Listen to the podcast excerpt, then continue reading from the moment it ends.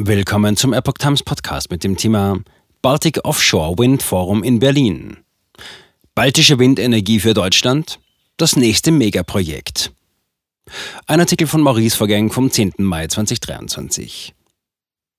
Erst 300 Gigawatt in der Nordsee, nun über 30 Gigawatt in der Ostsee. Deutschland sucht händeringend nach neuen Energiequellen. Dabei setzen auch andere EU-Länder auf großdimensionale erneuerbare Energieprojekte. Nur etwa zwei Wochen ist es her, als sich neun EU-Staaten auf einen enormen Ausbau der Windenergie in der Nordsee einigten. Nun gibt es ähnliche Pläne für die Ostsee, auch Baltische See genannt. Am Dienstag, dem 9. Mai, fand dazu das Baltic Offshore Wind Forum im Auswärtigen Amt in Berlin statt.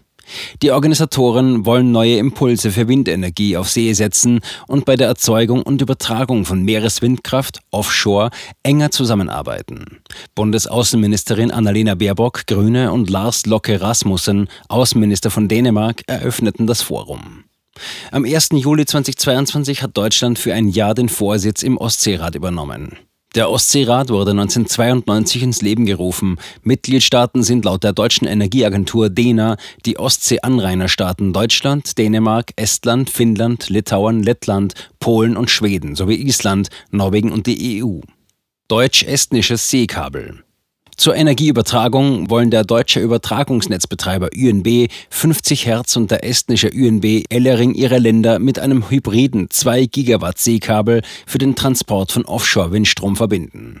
Das teilten die Unternehmen am Dienstag mit, wie Montel News berichtet.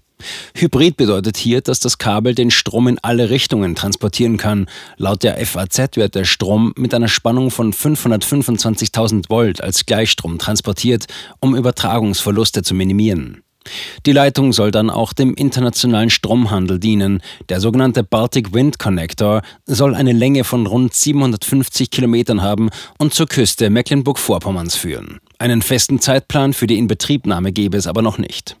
In das Seekabel sollen demnach zu einem späteren Zeitpunkt große Offshore-Windparks vor der estnischen Ostseeküste einspeisen. Neben Deutschland und Estland würden auch die baltischen Staaten Lettland und Litauen von dem Kabel profitieren, hieß es.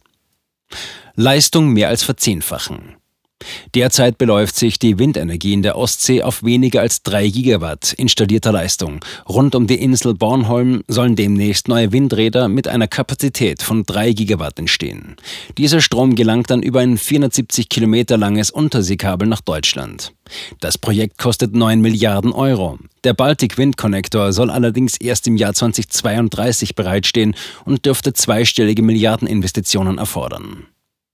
Giles Dixon, CEO Wind Europe, gab bei einer Präsentation einen Einblick in die Pläne zur Expansion der Windkraftanlagen in der Ostsee und in Europa. Zusammen mit den Offshore-Windanlagen in der Nordsee haben die europäischen Staaten rund 30 Gigawatt installierte Leistung. Danach macht die Offshore-Windkraft bislang drei Prozent der in Europa verbrauchten Energie aus. Dixon veranschaulichte auch, wie sich der Windkraftausbau in den nächsten Jahren in der EU entwickeln soll. Dabei soll die jährlich installierte Windanlagenleistung zu Wasser deutlich schneller wachsen als die zu Land. Bis 2030 soll die installierte Leistung der Offshore-Anlagen bereits zehnmal höher sein als heute. Über 30 Gigawatt zusätzliche Leistung soll demnach in der Ostsee entstehen.